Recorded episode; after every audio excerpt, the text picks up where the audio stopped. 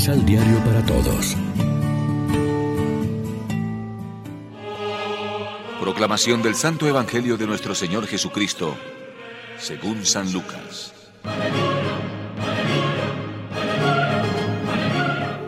¿Con quién puedo comparar a esta clase de hombres? ¿A quién se parecen? Se parecen a esos niños que sentados en la plaza se quejan unos de otros. Les tocamos la flauta y ustedes no bailaron. Les entonamos canciones tristes y no lloraron.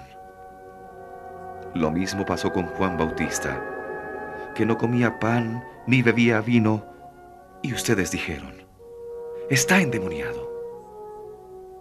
Luego viene el Hijo del Hombre que come y bebe, y ustedes dicen, es un glotón y un borracho, amigo de publicanos y de personas malas. Pero la sabiduría de Dios fue la que dispuso estas cosas, y los suyos la reconocieron. Lección Divina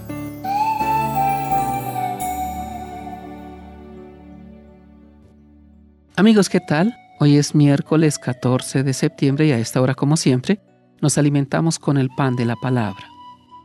Llega Jesús anunciando la buena noticia del banquete del reino y la fiesta de la misericordia de Dios, haciendo vida normal, comiendo y bebiendo como todo el mundo, y los dirigentes del pueblo lo rechazan y desprecian difamándolo.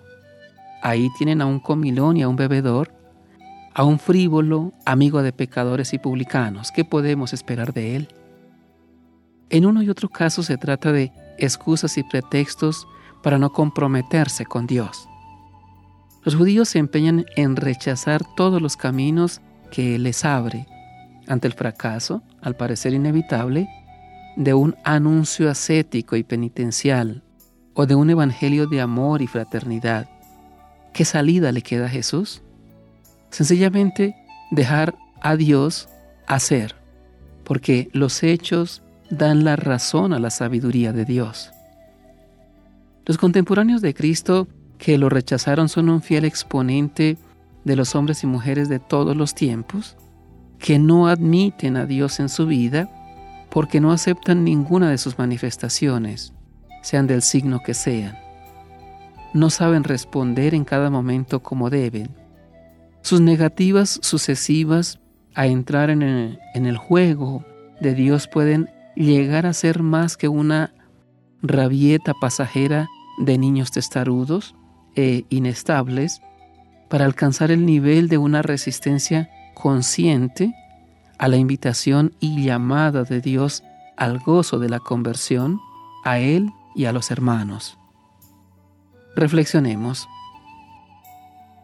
Pedimos la sabiduría de Dios que nos permite reconocer a Jesús como nuestro Salvador.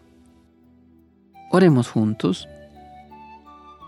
Enséñanos, Señor, a vivir y juzgar según tu sabiduría, para evitar el capricho infantil de los descontentos, para vencer nuestra rutina, haznos experimentar la urgencia de una decidida conversión a tu reino. Así no frustraremos tu designio sobre nosotros. Amén. María, Reina de los Apóstoles, ruega por nosotros.